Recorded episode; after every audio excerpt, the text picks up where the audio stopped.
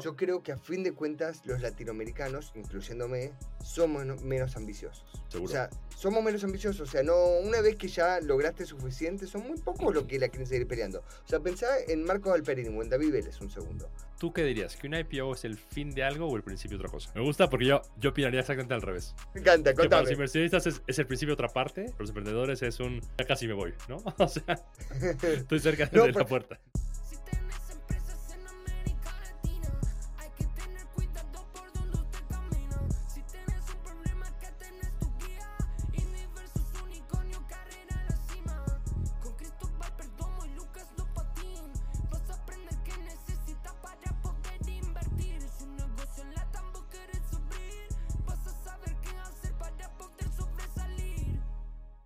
Bienvenidos al episodio 56 de Indie versus Unicornio.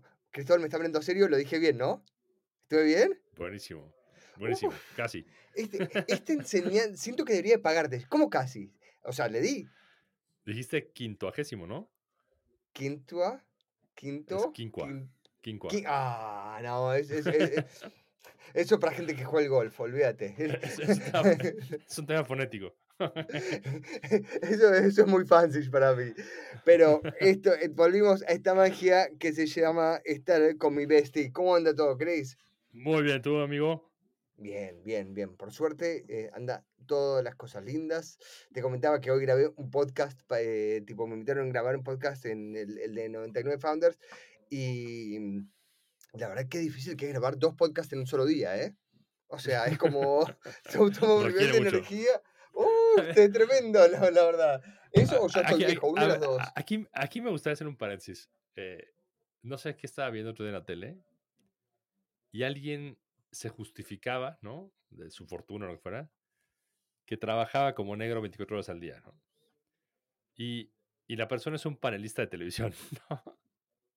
A ver, no sé, quizás es- soy, soy muy viejo ya, pero eh, la gente que se rompe el lomo 24 horas al día, pues no solo sale en la tele, ¿no? A mí me, eso me parece que es quien tiene que cargar saco cemento, ¿no?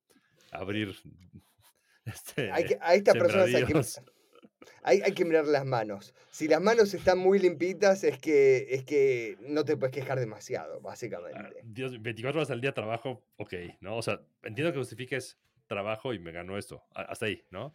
Pero 100%. trabajo mucho, ¿no? O sea, en realidad la palabra que usó fue me rompo, ¿ya sabes qué? No, no, por ahí no va. Con esta semana tenemos mil temas eh, y tenés muchas cosas que me gustan. Eh, hay, una, que- hay dos tuyas que me encantan. ¿Puedo elegir yo? Por favor, pime guest. Tenés, tenés una de cómo hacer un IPO, o sea, cómo sacar una compañía de la bolsa y es, me parece, no puedo creer que no hablamos de eso hasta ahora, es algo Ajá. fascinante y nada, creo, creo que es el momento, así que ah, me encanta que lo hayas traído. A ver, lo primero es, ¿tú qué dirías? ¿Que una IPO es el fin de algo o el principio de otra cosa? Ah, de- yo creo empezando dependiendo para quién, o sea, básicamente... Para los inversores es el, es el fin de, de algo, o sea, es el, básicamente el mejor, prácticamente el mejor exit de su inversión. Una vez que lo pueden, por supuesto, vender, porque generalmente tiene un periodo que se llama lockup que no lo pueden vender, es el fin. Para la compañía y sus empleados y sus fundadores, debería ser el principio, porque en teoría están recibiendo liquidez para poder hacer crecer más la compañía, teóricamente hablando, y así siempre se usó. Me Teóricamente. gusta porque yo, yo opinaría exactamente al revés. ¿no? Sí, me encanta, que para los inversionistas es, es el principio otra parte y para los, em- eh, para los emprendedores es un ya casi me voy, ¿no? O sea, estoy cerca No, de pero- la puerta. Por, por eso dije la teoría, espera, espera, espera, en la práctica estoy de acuerdo, ¿eh? quiero decir, para dejarlo claro, pero, pero en la teoría, digamos, a- así lo... O sea, siempre se usó el, el, el IPO es para darle la liquidez a la compañía para seguir creciendo, cuando no había tanta plata de inversores. A ver, el, el tema ahí es, en Estados Unidos, cuando una compañía sale a la bolsa, realmente sale a la bolsa, ¿no? Generalmente más del 80% de las acciones van a la bolsa. En Latinoamérica, tenemos estas cosas siempre mal, cuando una empresa sale a la bolsa, las más líquidas tienen el 20% de la bolsa, ¿no? O sea, tienen de pública, ¿no? Muy poco. El Muy problema de las que salen en Estados Unidos a la bolsa, y este fue una plática que tuve una vez con los amigos de Tiger, ellos solían tener mucho porcentaje de las compañías cuando salen a la bolsa. Lo cual es bueno porque tienes mucho dinero, ¿no? Para, para liquidar. Lo malo es, tardas muchísimo tiempo en liquidar ese dinero. O sea, estamos hablando de 3, 5 años, ¿no? En los cuales, pues la acción no sabe si va a seguir subiendo, ¿no? Eh, mientras que los ¿Por, founders, por qué 3 a 5 años? Digamos, ¿por qué de 3 a 5 años? por ejemplo, Tag decía que ellos apuntaban a cuando hacer un IPO, más o menos tener un 20% de la compañía, ¿no? Que es un montón. Si tú vas compañías Es públicas, por supuesto. los grandes, grandes, grandes tienen 5%, ¿no? Y es un Fidelity, BlackRock que son súper pasivos, ¿no? Eh, cuando tienes un 20%, primero tienes el loco period, ¿no? El loco period es cuando es una empresa en la bolsa, tienes un periodo de seis meses en los cuales no puedes vender para no afectar. No puedes vender si eres un insider, ¿no? Si tienes X porcentaje o si tomas, tienes toma decisión. Cuando se levanta ese, ese lock-up, pues no puedes vender todo porque la acción se va al diablo. O sea, si vendes el 20% de la compañía. Entonces, tienes. Y luego Porque tienes aparte tu no es solo para los inversores al mismo tiempo, generalmente hay un montón de gente, digamos, que está Sí. justo en ese mismo periodo. empleados, ¿no? Este, ejecutivos. Y luego, ese lockup como que se renueva. Tú mientras seas un insider de la compañía, no puedes vender cuando quieras. Tienes ventanas cada seis meses o cada tres meses, son los, los reportes de, de- de resultados, donde puedes vender. Entonces él me decía que había compañías que habían tardado en salir cuatro años. Con lo cual parecía muy bueno lo del IPO, pero al final del día, nada como un M&A que te vendo mi compañía, me das el cash y nos vemos, ¿no? Pero generalmente no llegan al mismo tamaño. No, a ver, rarísimo, ¿no? Que, que, que- que sea comparable un- una salida de IPO a una salida de, de, de M&A. Pero a, ver, a lo que venía mi cuento es, a mí me tocó hacer el roadshow para ver si hacíamos IPO de Navent, ¿no? Esto fue en el 2015, hace casi nueve años, ¿no? ¿Qué, qué es el roadshow? Ah, empezamos por ahí. ¿no? Empezamos por algo más atrás, ¿no? Todo esto es orquestado por nuestros mejores amigos, que son, ¿quiénes son? Los M&A advisors, o sea, los advisors banqueros de los- inversión. De los banqueros, exactamente. Eso, ¿no? Entonces, primero tienes tu beauty contest, ¿no? Beauty contest es que invitas a varios banqueros y todos te prometen que va a ser multimillonario, ¿no? si trabajas con ellos, ¿no? por Porque supuesto. ellos tienen los mejores IPOs, ellos siempre, cuando sale una acción de ellos, se va al cielo, whatever, ¿no? Entonces, escoges tus advisors, ¿no? Una vez que tus advisors, ellos te dicen, bueno, hay que tantear el mercado a ver qué apetito hay por algo como ustedes, ¿no? Entonces, es el famoso roadshow, ¿no? El roadshow es básicamente una, un viaje de una semana en el cual visitas varias ciudades, visitas muchos inversionistas, le haces un pitch y al final ellos le dicen al banquero, oye, pues me interesaría a tal precio, me interesaría tal, tanto, ¿no? Y eso te lo llevas tú como tu tarea para, bueno, ahora sí hago un filing y hago mi IPO. Entonces, nos hicimos este roadshow de una semana por Boston, Nueva York y Miami, ¿no?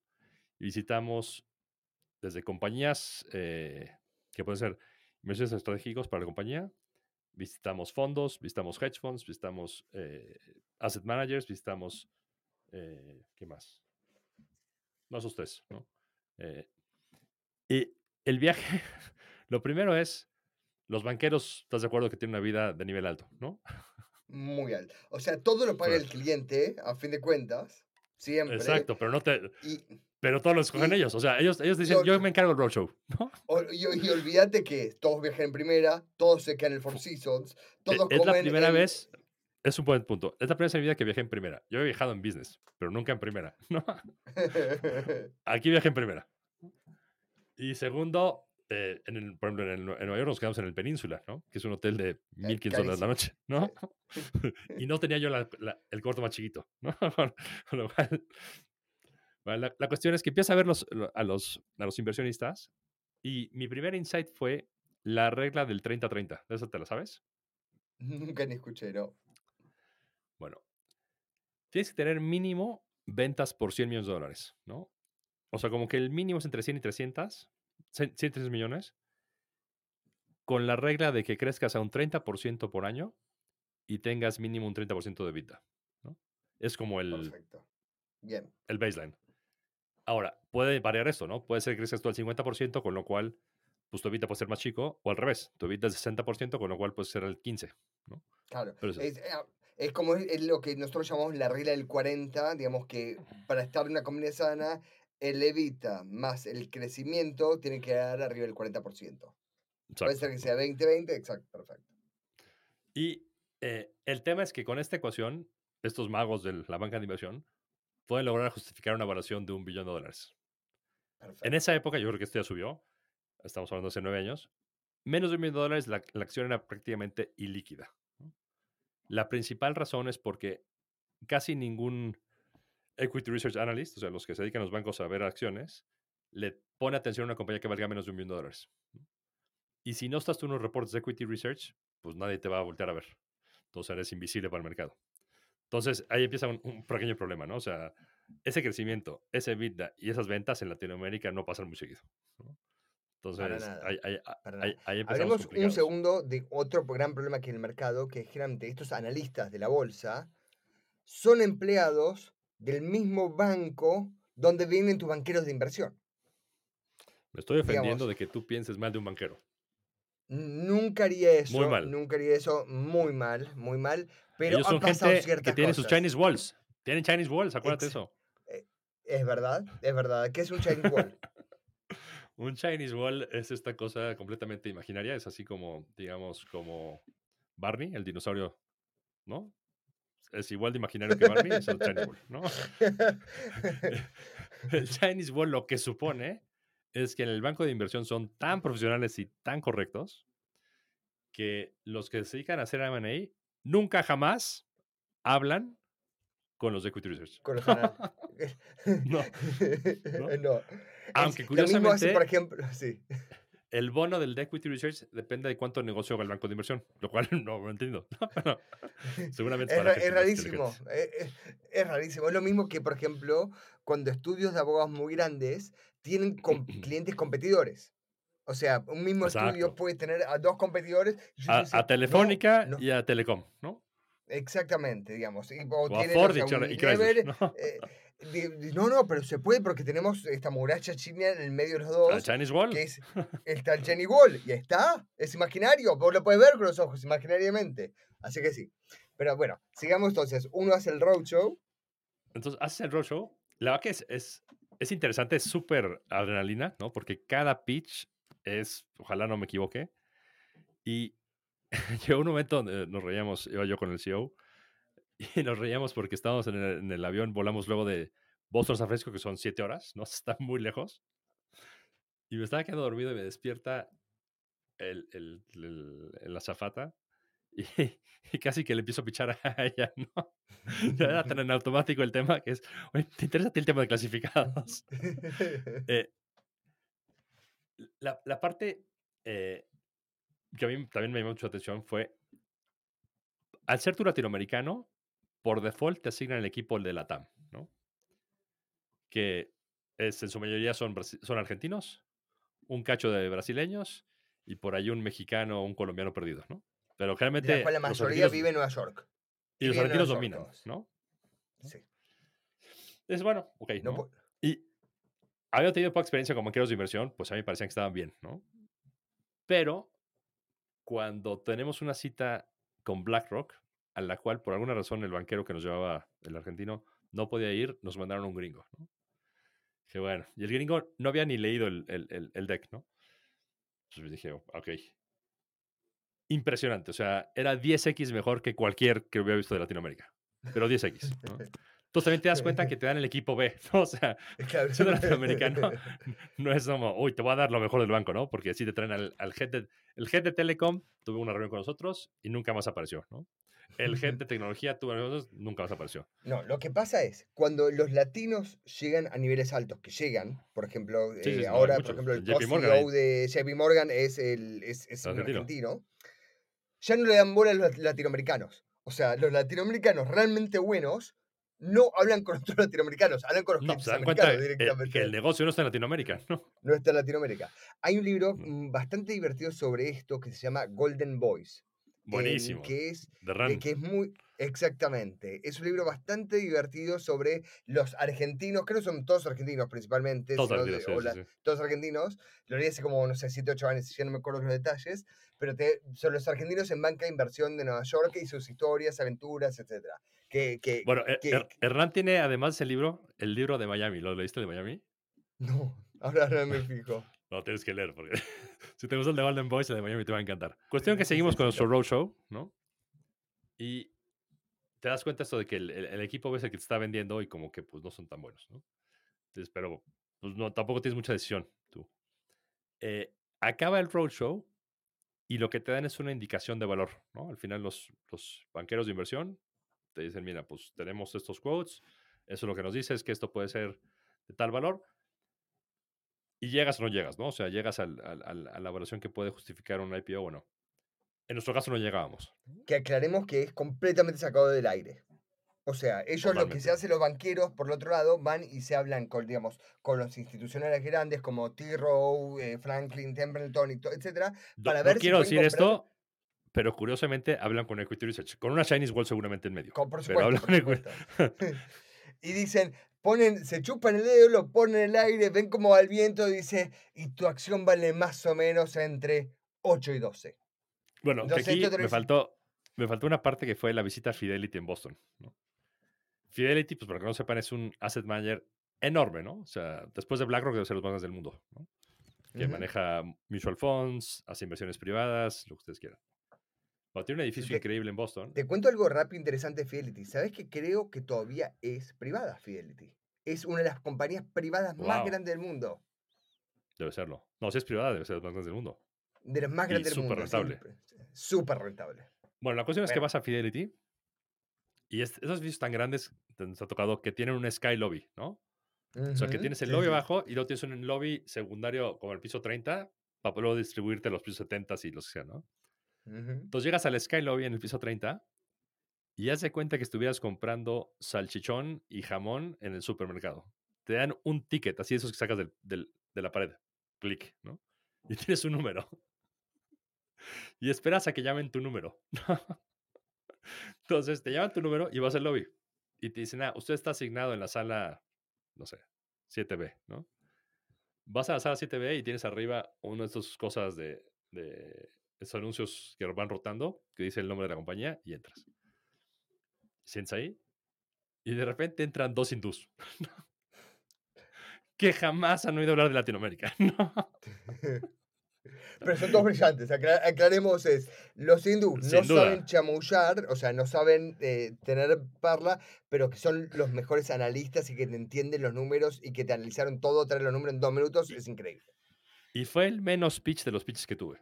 ¿No? Ahí no me preguntaron a la compañía. Fue muy sencillo. Revenues, año de la compañía, empleados, utilidad, gracias. Tardó cuatro años y medio. Y salí. Bien. Ok. ¿Ya? Y we'll get back to you. ¿no? O sea, le quita cualquier tipo de glamour que tú pensaras que tenías todo de ser un IPO. Ahí. Exactamente. Am- Además, me acuerdo que en la cola estaba yo sentado junto a un colombiano que era de unos supers de Colombia, ¿no? ¿Cuáles eran? Creo que era éxito, no sé. Decía, uff, esto es terrible. ¿no? Eh, entonces volvimos y como no había interés en el IPO, pues la opción era hacer un M&A, ¿no? Y en el M&A hay que renegociar los fees con los bancos de- banqueros de inversión, porque no es que el, el banquero de inversión es, es precio de lista, ¿no? Es como dicen en Colombia, según marrano. ¿no? Entonces, el- lo que te cobra es entre 3 y 5% de lo que levantes. Sea un M&A, sea un IPO. Cuando es un IPO, justifican un poco más de fees porque hay más trabajo, ¿no? Si tienes los filings, lo que tú quieras. Y cuando es un M&A, pues es un poquito menos, es nada más negociación, ¿no? Pero no tienes hacer filings Claro. y es me- menos tardado. Entonces, bueno, lo volvemos a renegociar. Y a, a mitad de esto, nos llega una oferta de, de compra. Una oferta muy buena. Y nuestro principal inversionista dijo, no, sabes que yo por ese precio, súbele unos 100 millones más, ¿no? Y el comprador dijo, estás loco. O sea, este precio ya está totalmente fuera de mercado. O sea, te estoy, te estoy diciendo porque me sobra capital, o sea, me sobra cash, mi acción está muy alta, pero no va a subir más, ¿no? Lo sube otra vez y quedamos a 50 millones de dólares de la, de, de la, de la venta, o sea, del, del precio que quiere el, el- el inversionista. Y dice, no, porque este fondo, ya le fue también a este fondo, que para que a mí me mueva la aguja, menos ese precio no me sirve. Entonces prefiero decir que ahí sigue, durmiente, a venderla. Yo poco tiempo dejé la compañía porque dije, pues esto no va a pasar nunca, ¿no? Por lo menos en los próximos cinco años no va a suceder. ¿Y esto era un fondo de, de, de, digamos, un VC o era un fondo No, no, era un estratégico. Un Un estratégico. estratégico.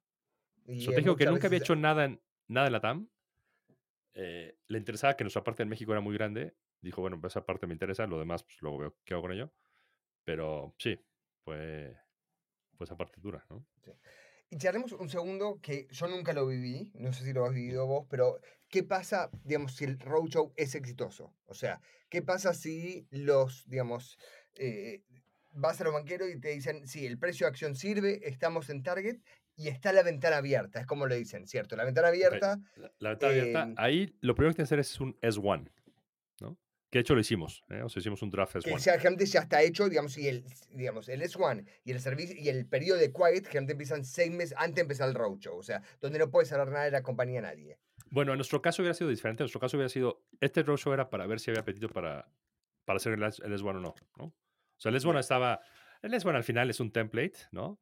Que le cambian, esta compañía se dedica a tal, el CEO es tal, el porcentaje de los employees es tal, ya. No, no- Y los riesgos, y los riesgos. Una cosa interesante de, de los, del S1 es que básicamente son todos públicos. Hay una base de datos del gobierno americano que se llama Edgar, que uno puede entrar a ver cualquier compañía pública y ver todos los filings, o sea, todos los registros que hace frente, digamos, al SEC.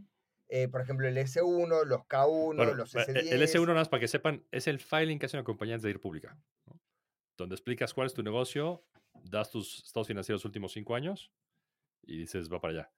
El, el de, el de Mercado Libre yo lo leí como cuatro veces, con lo cual, si alguien lo quiere leer, la verdad es que vale mucho la pena. Súper interesante, porque es otro momento del mundo, ¿no? Y generalmente son documentos que tienen mm, fácil entre 100 y 150 páginas. Normalmente son largos, son extensos. Y donde también te enteras de cosas divertidas. Por ejemplo, es, tienen que publicar todos los que tienen más del 5% de la compañía. ¿Y con qué porcentaje si alguien tiene más del 5%? Entonces, si los sueldos de los querés- empleados, ¿no? Los sueldos de los empleados, y, digamos, y, y también, por ejemplo, muchas veces, gente no en el C1, pero sí en los S10, si compran una compañía, puedes ver cuánto pagaron por esa compañía. Hay, hay veces que si no es material, o sea, si no cambia la financia de la compañía, no publican el precio, pero siempre, entonces, si tienen un amigo que vendió la compañía y se lo vendió a una compañía pública, entren a Edgar y pueden buscar, digamos, el filing donde tienen que anunciar la compra de esa compañía y a cuánto la compraron, si son todos chismosos, eh, como siempre, para eh, saber cuánto vendieron las compañías amigos.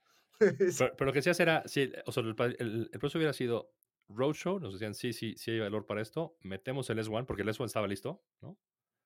Y ese, ahí con el S1 hay un silent period público, más no privado, porque ahí hay un segundo roadshow, que es casi al final del silent period, haces otro roadshow, que ahí es para armar lo que llaman los banqueros el book. Que el book simplemente estoy listando, fui a ver a Fidelity, Fidelity me dice que compra 100.000 acciones a 15, ¿no? Y van a ver a Deutsche Bank y Deutsche Bank dice yo compro 50.000 acciones a, a, a 12, ¿no? Y al final te dicen, bueno, dado esto, sabemos que si vendemos, a, salimos con la acción a 14, hay un clearing price y todos vendemos y sube, ¿no? Eh, la otra parte interesante pausa un aquí... segundo. Una sí. parte que me parece interesante de esto es que nunca cuando sale pública una compañía se le vende directo a lo que se llama el inversor retail. O sea, nunca uno puede comprar directamente un porcentaje del IPO. Siempre hay un banco grande en el medio, como decíamos, o Fidelity, o Deutsche, o T-Rowe, que siempre ellos compran y, digamos, y te revenden por el 10, 15, 20% más caro. O sea, No, y aquí está la parte, te voy a sorprender otra vez, la parte sucia de la banca de inversión. ¿hay, hay parte sucia? Está pasó? Los pre, están los pre-IPO investors, ¿no? Que básicamente son clientes que tienen un súper negocio con el banco, ¿no? o sea, le, venden, le pagan fees todo el tiempo, a los cuales les permiten hacer como, oye, pues yo sé que esta compañía va a salir a 15, pero hay insiders que pues, no se la quieren jugar o no quieren estar en el IPO y tener lockup, o no se la quieren jugar a ver si, si al final sale o no. Te dice que te venden en, en 13. ¿Va? Va. Así fue cuando Tiger entró a Mercado Libre. Mercado Libre compró en el pre-IPO y era un sure thing, ¿no? O sea, creo que compró a, a a 12 y salió a 14, ¿no? Entonces, existen estos que son, eh, o sea, más allá de, los, de la locación de acciones en el IPO, hay este pre-IPO window, que es como para very close friends and family, ¿no? Es exactamente eso. Es, es únicamente para que se llenen de, digamos, porque hay un, digamos, un ecosistema bastante vil que, que está. Esto la parte interesante es donde se puso muy de moda en el 2000, 2001 y 2002 los direct filings. O sea, es básicamente donde salías a la bolsa prácticamente sin intermediarios. Siempre hay intermediarios, por supuesto, pero mucho de este sistema bastante vil, digamos, lo, Bueno. lo podrías sobrepasar. Que eso hace, unos, hace un año, año y medio, otra vez este, Bill Gurley estaba súper a favor de esto, ¿no? Bill Gurley es un ex banquero, ¿no? Con lo cual sabe todas las trampas que hay. Y él dice que tiene cero valor, ¿no? Ir con un banco. Eh, creo que Spotify fue un direct listing, ¿no? Eh, no me acuerdo, pero ahora voy a buscar un listado de las compañías más grandes, pero, Pero- un montón. Hace 10 días, una compañía mexicana es un direct listing y fue exitosísimo. El primer fe- direct listing de Latinoamérica, una compañía de retail que se llama 3B, súper Ok, exitoso. no- no- ni escuché, contame más de eso. Levantaron 500 millones de dólares. Ok, Eh, yo tengo un amigo cercano a la compañía que me contó de, que estaban con esto hace un año y decían que no, y que no, y que no, y que no. Y le hicieron, ¿no? Es una compañía que hace el modelo de Aldi en México. ¿Ubicas Aldi? ok. Sí, perfecto, el, el alemán. O sea, la súper, o sea, tiendas con poco mobiliario, poca imagen, eh, tienda- marca propia y volumen, ¿no?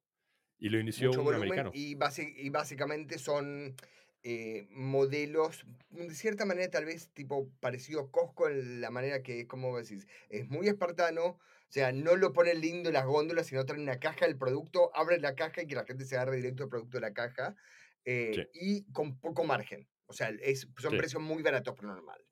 Y es súper volumen, ¿no? O sea, Super volumen. bueno, Mirá, ese hizo su es- direct listing hace una semana.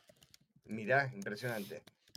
Bien, entonces está diciendo, tenés el pre-IPO y después eso qué pasa. Y después, ya que, ya que le dimos el dinero a los amigos, ¿no? Entonces, ahora sí va a ser el IPO. Y yo lo que hago en el IPO es, tengo mi book y le confirmo a Deutsche Bank que va a comprar a 12, ¿no? Le confirmo a tal. Eh, el, yo con eso salgo al, al- al- Y hay unas acciones que queda el banco, ¿no? Que es para estabilizar el mercado. Entonces, digamos que la acción sale a 14 y yo veo que se empieza a caer un poquito, 13.90. Entonces yo compro acciones para subir a 14 otra vez, ¿no? Entonces yo un poco mantengo esa, esa, esa, ese balance. precio, digamos. sí. Y fue, ¿no te acuerdas el tema de, de Facebook cuando hizo su IPO? O No me acuerdo, no.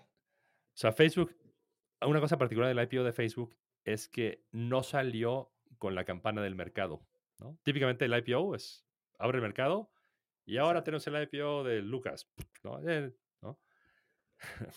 Mark Zuckerberg quería hacer el IPO en horario del Pacífico. Entonces, el IPO fue como a las once y media, 12 del día, para que fuera 9 de la mañana, o sea, temprano en, Bien. en- en el Pacífico. Y pues la acción se cayó a pedazos, ¿no? O sea, no había suficientes acciones en el banco para poder mantener la, la oferta. Entonces creo que acabó con 20% abajo ese día. Y hubo demandas y los insiders nunca pierden, ¿no? Entonces, ¿cómo me dijiste a mí que iba a salir esto a 14 y al final la acabamos en 12, ¿no? ¿Cómo es que yo perdí dinero? Eh, Sí. sí. Acá, acá un par de ejemplos de direct listing. Spotify, Slack, Palantir, Asana y Coinbase hicieron todos direct listing, por ejemplo.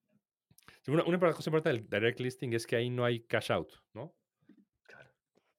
El direct listing es simplemente la acción, la liquidez, o sea, da una opción de liquidez para quien está dentro.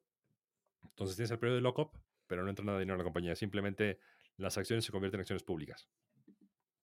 Sí. Y, y- pero eh, tienen este formato, digamos, de que es más directo, más fácil y sin tantos manos mágicas en el medio. A ver, es más directo, es más fácil. El problema es que los banqueros hacen hasta lo imposible para que no lo hagas, ¿no? Te van a decir que es imposible, que esto rompe todas las reglas, que te va a venir el diablo a hablar en la noche, que por favor no lo hagas.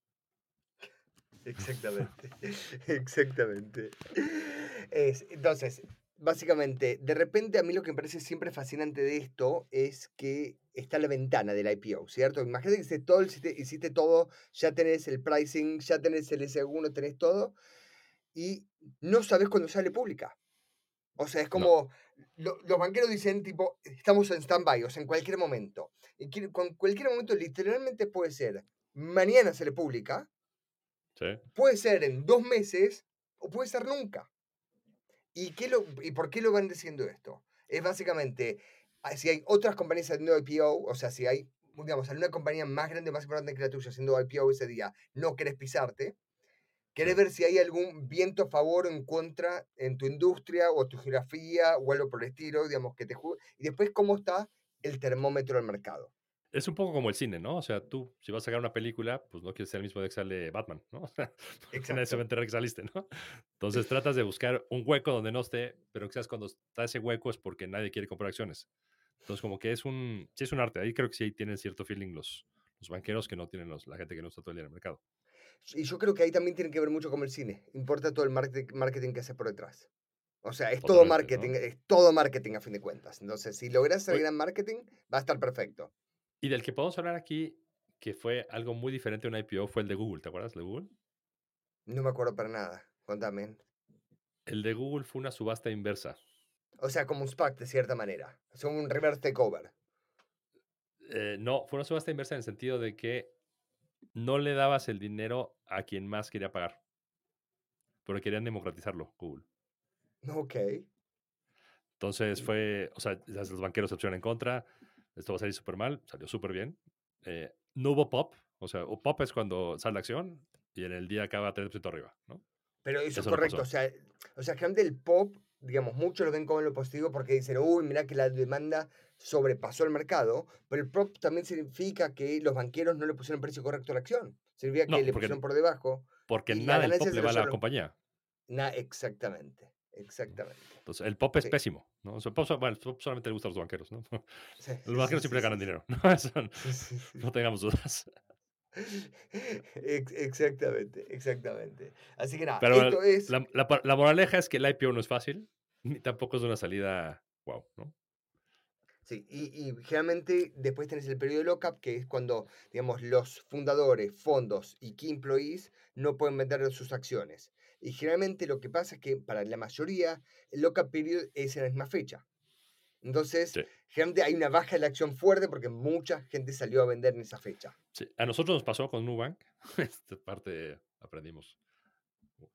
Nosotros decidimos que nuestra filosofía es que somos unos custodios del dinero de nuestros inversionistas cuando una acción es privada. Una vez que es pública, pues agregamos poco valor. La verdad es que Claro. es una decisión personal si quieres tú tener acciones o no tener acciones, tú sabes, ¿no? Creo que en el caso de Nubank, nuestra equivo- equivocación fue que era muy temprano en la vida de Nubank. Más bien, en la vida de nuestro fondo en Nubank, ¿no? Porque el fondo ahí tenía dos años, con lo cual teníamos todavía ocho. Y pues todo parece indicar que Nubank todavía tiene mucho para crecer, ¿no? Entonces, yo no sé si debemos haber sido tan vocales con los inversores, decirles, oigan, en cuanto salga el IPO les vas a dar acciones y esperamos un poquito más de tiempo, ¿no?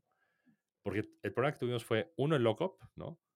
Con lo cual, cuando le hablamos a los, a los inversionistas del- del- de la distribución de acciones, era antes del IPO, y cuando ven que sale el IPO a 11, dicen, ah, pues se me tocará a 11 dólares, ¿no? Pero pues no, había que darse el lockup en seis meses. Y luego otro problema que tuvimos fue ese fondo nuestro estaba domiciliado en Canadá. Y fue casi Ok. imposible abrir una cuenta de brokerage para una entidad canadiense en Estados Unidos. Eh, ta- tardamos otros seis meses. ¿no? Entonces, en lugar de traer las acciones en junio del 2022, las entregamos en diciembre del 2022. ¿no? La acción había pasado de 11 a 3.50. Con lo cual- Ahora, si la hubiera mantenido, Exacto. ahora está en más o menos 10, arriba de 10. O sea, el Sí, market no, yo las mías me las he quedado, ¿eh? A ver, yo me las he Sí. quedado y le he dicho a todos los inversores que no las vendan, pero no sé quién ha hecho caso. Pues, curiosamente hubo varios LPs que no quisieron acciones, hicieron el cash. Yo dije, pues bueno. Es, es interesante. Y aparte, hablando de Nubank, un segundo que hablamos un poco de ellos. En este momento el market cap son 48 mil millones de dólares. Sí, salió O sea, a 50 y es- pico. Es una locura, si lo pensás. O sea, en Mercado Libre, O sea, que es el número uno, está en 87, 88. Eh, ¿En cuánto está Itaú? Que es el, siempre el competidor es Itaú o Bradesco, son los dos eh, comparables. Ya te digo, es que está en. eh, Básicamente, el, imaginemos que está a 5 el real, está más o menos en 60, 60 y pico billón en, en, en dólares. A ver, lo, lo interesante de Nubank es que si bien el comparable es Bradesco y Itaú, siguen asignándole casi valor cero a lo que está fuera de Brasil. Claro. Cuando hoy en día Sí, sí, sí. México, el principal emisor de tarjetas en México es Nubank. Con lo cual algo de valer, eso no yo creo. Pero México con X o con J?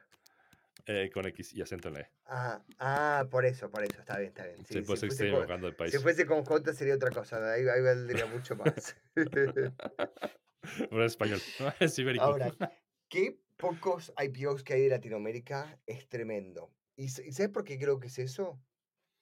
¿Por? Yo creo que a fin de cuentas los latinoamericanos, incluyéndome, somos no- menos ambiciosos. Seguro. O sea, somos menos ambiciosos. O sea, no, una vez que ya lograste suficiente, son muy pocos los que la quieren seguir peleando. O sea, pensá en Marcos Alperín o en David Vélez un segundo. Eh, ¿Qué ganas tenés que seguir de seguir peleándote con todos los gobiernos? ¿Qué ganas tenés de pe- pelearte contra todos los sindicatos? ¿Entendés? O sea, contra decenas de miles de empleados. Estamos de acuerdo que en cierto nivel estás un poco más detached, pero ¿vos crees que a Galperín no lo llaman los presidentes de los países? Por supuesto que lo llaman. no, ¿Entendés? O No, sea, vete ¿qué ganas te- lo que, lo que lo llaman, lo que hacen con él los medios, ¿no? Lo que hacen los medios, los medios, lo que hacen los, seguramente los sistemas de espionaje de los diferentes países. O sea, qué ganas de seguir teniendo de eso encima, ¿entendés lo que digo? Es, em, y son, y, y aclaremos, por algo son pocos los Galparín, son pocos los Vélez, o sea, de cierta manera. ¿Cierto? Bueno, Quiero y decir, un apéndice aquí que- que, que no hablamos es los ADRs. ¿Tú los- lo que es un ADR? sí. Ahí, eh, básicamente es Los, el- los, los ADRs es compañías cotizadas en bolsas latinoamericanas, o bueno, más bien, en cualquier bolsa que no sea Estados Unidos, pueden cotizar una parte de sus acciones en Estados Unidos mediante estos, se llaman American Deposit Receipts, ¿no? Que lo que, lo que haces es, bueno, por cada, de- por cada recibo de estos que tengo yo en, en Estados Unidos, equivale a una acción en mi mercado. Entonces, la manera de que los americanos pueden invertir en la compañía estando en Estados Unidos sin tener que ir meter dinero a Brasil o a México o a Singapur o donde sea. ADRs hubo una época dorada en los 90 que para mí es la época dorada de Latinoamérica, ¿no? donde tuvimos al, al compañero Menem, al compañero Fujimori, al compañero Salinas en México, ¿no? Era, una- era un triunvirato fantástico, ¿no? Donde todo andaba, ¿no? Éramos the next, the next big thing, ¿no? en Ponele. esa- en esa época había ADRs. latinoamericanos. Sí, sí, había En esa época había, todos había ADRs de lo que quisieras, ¿no? O sea, todos tenían ADR. Todo. Eh, Exactamente. Y, y, Eh, de hecho, todas las casas de bolsa latinoamericanas tenían sucursal en Estados Unidos, en Nueva York. Sí, absolutamente. Siguen teniendo la mayoría, para dejarlo claro, solo que ya los mercados son tan chicos. O sea, o sea, Es un escritorio, pensarlo en- un WeWork.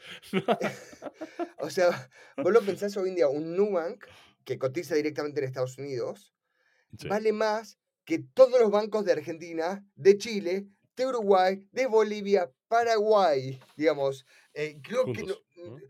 En conjunto, y no sé si incluir inclusive a México, creo que México no, pero digamos. No, México eh, tiene grandes.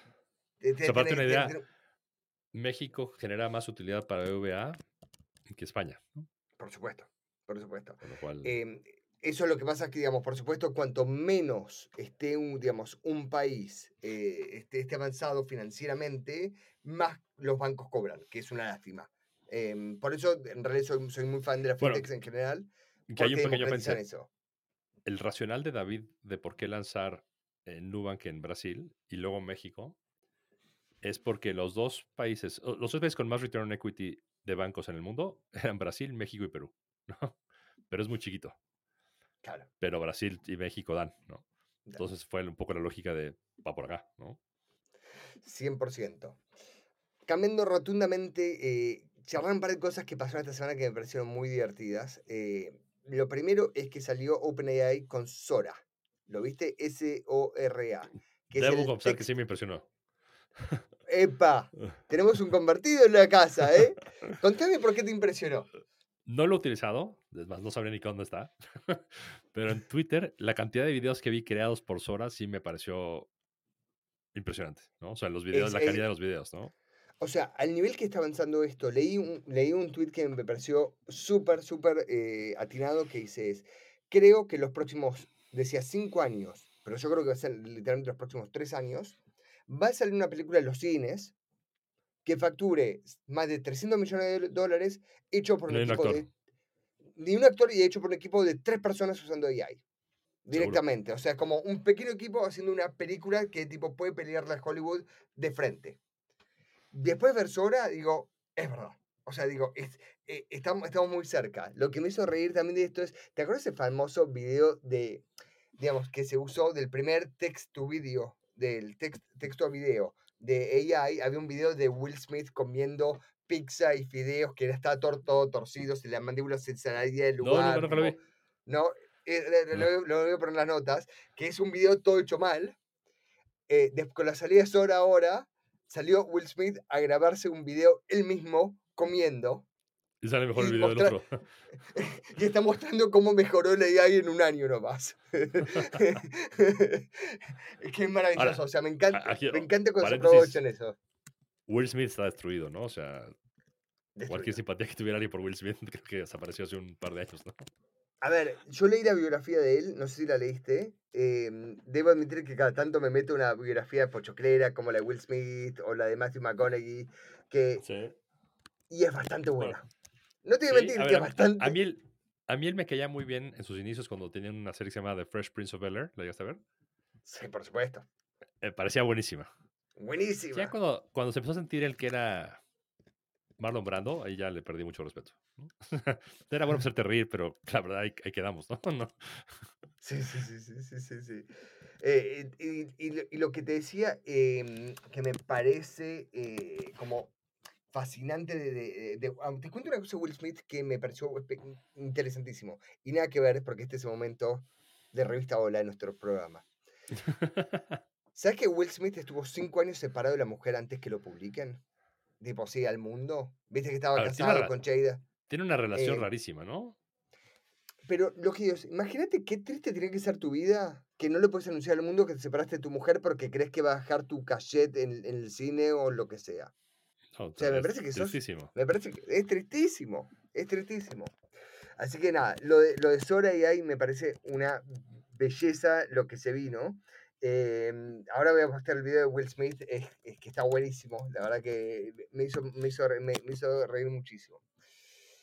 Último tema de hoy. em, eh, hay algo que me parece interesante, que justo lo hablé en el podcast que, que me invitaron hoy, que me parece que es algo que no sé si hablamos, que es, hay algo que cada vez lo veo más particular a la hora de elegir qué founders trabajar. Y quiero ver si a vos te pasa lo mismo con esto. Me di cuenta que hay cosas que importan que ya sabemos las obvias, ¿cierto? Quiero decir, las obvias son, es, ¿esta persona tiene grit? ¿Sí o no? ¿Esta persona tiene sentido de urgencia? ¿Sí o no? ¿Es una persona semi-sofisticada? ¿Sí o no? Quiero decir, tienes un montón de cosas que van a importar. Pero lo que me doy cuenta es que cada vez me importa más es entender lo que es el unfair advantage, o sea, la ventaja no competitiva. O sea, es por qué este, estos founders o estas founders van a ser mejor que el resto para hacer esta startup. Antes esto era algo que no me importaba mucho porque decías, ok, si son personas brillantes, digamos, lo van a resolver de alguna manera. Y mi pensamiento hoy en día es, ¿por qué esperar a eso y por qué no tener una ventaja no competitiva? ¿Qué significa una ven- ventaja no competitiva para dejarlo claro? Tal vez puede llegar a ser, tiene una audiencia en TikTok, Twitter, eh, YouTube, donde sea, donde puede usar para conseguir los primeros mil usuarios, por ejemplo. Puede ser alguien que haya trabajado en la industria bancaria, haya trabajado en Nubank desde el principio y sabe exacto lo que Nubank no está haciendo bien y para hacerlo, y no solo eso, sino que trae Nubank co- como primer cliente, porque Nubank no lo tiene pensado solucionarlo internamente, tal vez algo de cañería, digamos, de, de, de APIs o cosas por el estilo. Estos son todas ventajas no competitivas. Entonces, cada vez mi cabeza está, está puesta mucho más en esto, es, es por qué estos founders van a ser lo mejores, que, o sea, qué unfair advantage tienen sobre el resto. ¿Eso es algo que lo ves o decís, el juego es tan largo que ya ni me importa? No, a ver, creo que es esos aprendizajes que también tenemos tenido en el camino, ¿no? En un principio como tú, la verdad es que no nos fijamos en eso. Creo que cada vez sí es más notorio que más allá de la ventaja de, de la personalidad de los founders, si tienen algún tipo de insight que no tiene alguien más, yo creo que están 10 metros adelante ¿no? y corriendo a toda velocidad. Y, y eso es una gran, gran diferencia. Eh, Gran a- diferencia. a, a simplemente pensar de que en algún momento se van a encontrar con el problema y lo van a resolver. Creo que ya vas para atrás. Tienes, sí tienes que tener un insight que nadie más ve. O sea, de hecho es una pregunta que hago, ¿no? O sea, es, a ver, ¿qué sabes sobre esto que nadie más está viendo? O sea, ¿por qué tú, tú y no el de al lado, no? Sí. Es que yo quiero un paso más allá del insight. Yo Ujú. quiero el insight y por qué vos vas a ser mejor que el resto. O sea, ¿por qué estás mejor posicionado vos que el resto? Y ahí no, siempre hay una respuesta muy clara. Y ese es un tipo de pregunta que me doy cuenta es, eh, creo que esta persona, eh, eh, digamos, puede hacerlo de manera distinta. Y eso es lo que no, no necesariamente es muy fácil de elucidar. Y me parece divertido porque esto lo estoy usando como tesis ahora y me parece divertido ver si en tres años sigue sigo creyendo lo mismo o no. Porque tal vez es demasiado aguja en el pajar. Ha- habría que ver los resultados, ¿no? O sea, creo que eso es lo que te vas a dar cuenta con la evidencia de si pasó o no pasó. Exactamente, exactamente. Es, es- termina siendo lo único que importa. Amigos y amigas, esto fue un placer. em, me divierte para que sepas que nuestra productora, Valen, está posteándolo más en YouTube y está haciendo un montón más por ahí que antes ni le dábamos bola. Sí, Em, gracias. Y lo bueno de YouTube, acuérdense que tiene una cara bonita como la de Cristóbal, que eso no se consigue todos los días. Así que cuando ven esa cara bonita, denle, Valor denle suscribir. Valor valor- y es gratis. Exacto, no, no cobramos por eso. Abrazo, Cris, hasta la próxima. Un abrazo. Bye.